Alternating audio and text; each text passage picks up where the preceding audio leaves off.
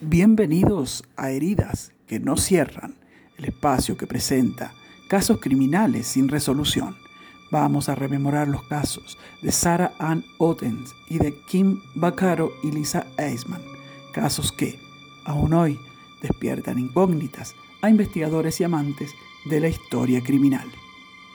Nuestro primer caso es el de Sarah Ann Ottens, en 1973, la residencia de estudiantes de la Universidad de Iowa, donde vivía Sara, estaba casi vacía porque la mayoría de los estudiantes se habían ido para las vacaciones de primavera. Sara se había quedado en el campus para ganar dinero extra como camarera. Tenía la intención de ir a casa para visitar a su familia en Illinois. A veces se quedaba en la habitación de una amiga.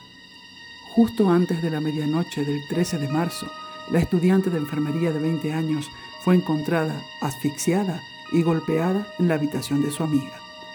Evidentemente, la habían lavado porque había sangre en el fregadero. Los estudiantes asignados a la habitación del dormitorio se habían ido de vacaciones. El cuerpo de Sara fue descubierto por el único otro estudiante que se quedó en el piso esa semana.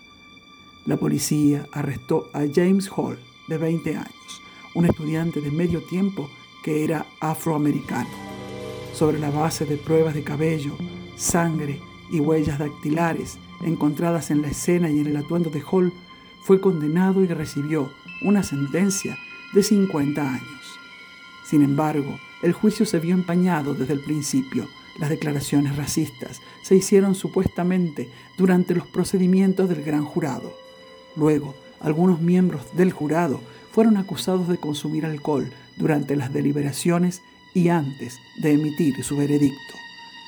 La condena de Hall fue anulada en apelación porque se encontró que la fiscalía había retenido pruebas.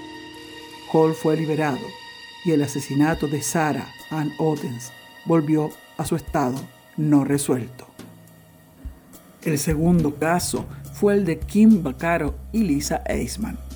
El 29 de marzo de 1985, Kim y Lisa, estudiantes de 20 años de edad de la State University College en Buffalo, Nueva York, se dirigían a Fort Lauderdale para las vacaciones de primavera. Tenían la intención de encontrarse con un amigo que ya había llegado.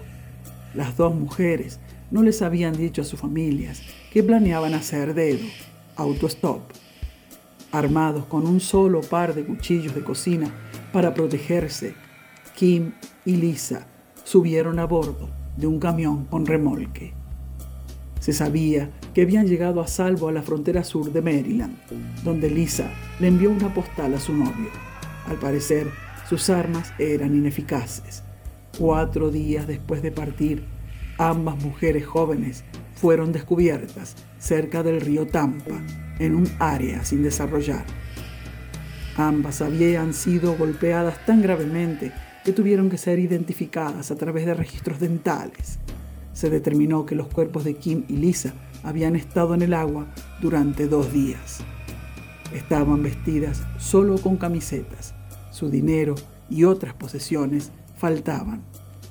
El conductor del camión que las recogió nunca fue identificado. Treinta años después, los asesinatos siguen siendo un misterio. Estas fueron las historias de Sarah Ann Ottens y de Kim Baccaro y Lisa Eisman, casos que aún hoy despiertan incógnitas a investigadores y amantes de la historia criminal. Esto ha sido todo por hoy. Los esperamos la semana que viene en Heridas que no cierran, la columna que aborda los casos criminales sin resolución. Cuídense. Quédense en casa y hasta la próxima.